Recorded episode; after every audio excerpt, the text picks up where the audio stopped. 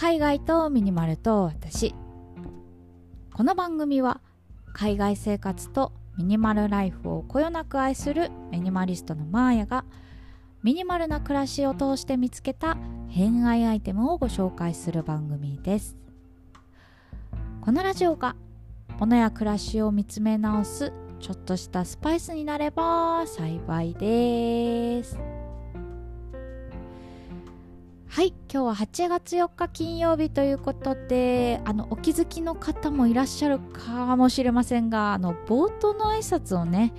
少し変更させていただきましたというのがですねあのありがたいことにご指摘いただきましてあのマーヤさん今海外住んでらっしゃるんですか？となんかお話日本ですよね？もうおっしゃる通りであの実はですね2022年かの10月末から日本帰ってきましてもうなんか半年以上日本住んでるのよねなのにずっとあの冒頭の挨拶を このポッドキャスト始めて3年目ぐらいになるんですけど、そう、変更していなくてですね、ああ、そろそろ変更しなきゃ、変更しなきゃって言ってもう半年経っているんですよ。で、やっぱり最近ね、このポッドキャスト見つけてくださった方からしたら、確かに誤解を招く発言しまくりまくってるなということであの大変反省しております。申し訳ございませんということで。まだね冒頭の挨拶あのフィックスしてないんですけど ちょっと暫定ということでね。まあ私のこのポッドキャストゆるゆる配信させてもらっているのでちょっとねアップデートしながらはいあのやっていこうかななんて思っておりますので今後ともねどうぞよろしくお願いいたします。はい。ということでえ今日も早速お話ししていこうと思うんですけれども今日はですね私のつぶやき会です。私が普段考えていること海外生活のことミニマリズムのことなんかをゆるゆるとお話ししようと思っております。で今日はですねめちゃくちゃ久しぶりなんですけどあの物のお手入れ会やりたいと思います。Get Ready With Me ですね。よく YouTuber の方とかがなんかメイク系の方とかね私と一緒に身支度しましょうみたいな感じであのメイク動画上げられてたりとかすると思うんですけど私結構ねそういうルーティンみたいなのが動画見るの好きでさ。そうそう結構ついで見ちゃうんですけど。それをねあのポッドキャストで声だけでやりたいと思います。あのぜひね皆さんもお手元にあるアイテムなんか毎日使っているけどそういえば毎日使いすぎて手入れなんかしてねえぞみたいなアイテムあったらぜひね引っ張り出して。というかまあ引っ張り出す必要もないのか手元にあるからね。はいということで。一緒にね掃除しながらちょっと私のね近況報告なんかをさせてもらえたら嬉しいです。ということで最後まで一緒にお掃除していきましょう。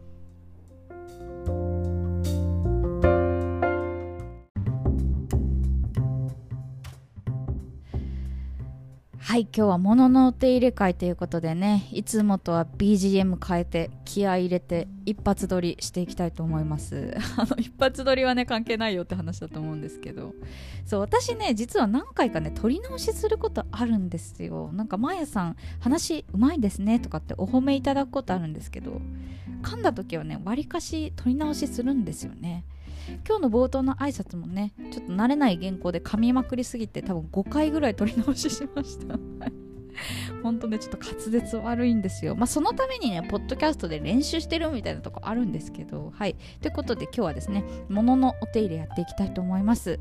で、私がね、今日お手入れするのは、前回と同様で、油サスのお財布ですね。あの、油サスって、あの、そぎ落とすっていうラテン語だったと思うんですけど、そんな意味のあるブランドさんで、結構ミニマリスト界隈ではこちらのアイテムね、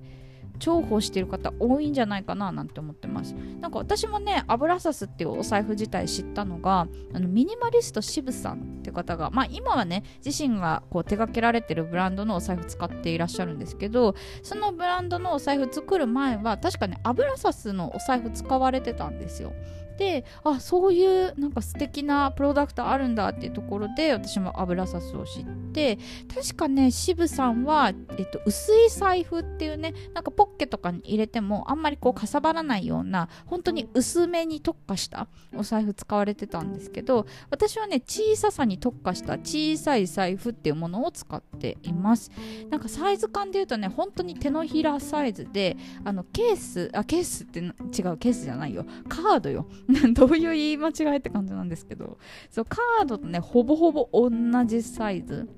だから本当に手のひらサイズでとにかく小さい。で、えっと、カードもね最大5枚ぐらいしか入らないんであの結構ね機能的には制限はかかるんですけどそそれのおかげでねあのミニマルになんかこうお財布まとめられるっていうところで私はかなり気に入ってもう3年以上かな使っています。で前置き長くなっちゃったんだけどね。はいあのこちらのね製品が私あのブッテローレザーっていう革のね製品のもの使ってるんでちょっとねクリームで磨きながらお話ししていきたいと思います。ということでね、はい、私はレザーローションっていうねクリームを使ってローションなのにクリームってちょっと不思議よね、はい、磨いていきたいと思うんですけど、まあ、最近のねちょっと近況報告も兼ねてお話ししていきたいなと思うんですけど実はね私このポッドキャストでねあのデンマーク行き狙ってますってお話をさせていただきまして多分ねこれのその Get Ready with Me の回取った時も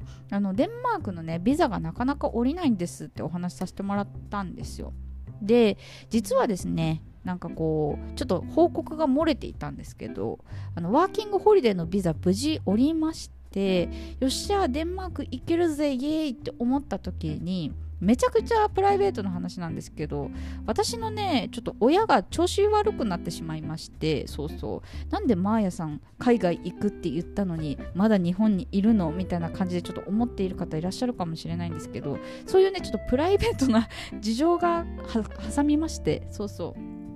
やっぱりねちょっとワーキングホリデーも私最後の年だったんで行きたいなとはもちろん思ってはいるんですけど、まあ、ワーキングホリデー行くよりも私は両親の方が大切なので、まあ、しばらくは日本にいようかなみたいなところからそうそうちょっとねあのビザ降りたんですけどもう半年ぐらいステイしてるっていう感じです。まあうちのねあの両親というか母なんですけどそうそうあの病気とかではなくてちょっとねあの足が悪くて足の手術をしたんですけどなかなかねやっぱり高齢っていうこともあってってやっぱりこう手術するとどうしてもなんかこうメンタルが追いつかないみたいでなかなかねちょっと体も不自由で大変だったっていうこともありやっぱりねこうやって海外とか好き勝手ね旅行とかなんか旅とか暮らしたりとかできるのも私は両親があって両親が健康であるから行けるっていうところもあったのでねちょっと落ち着くまでは日本にいようかなということではい全然ねこのポッドキャストでさ海外生活のお話できてなくてもうすこぶる申し訳ないんですけどでしかもこのさプライベートな話をねポッドキャストでどこまで話すかみたいなところも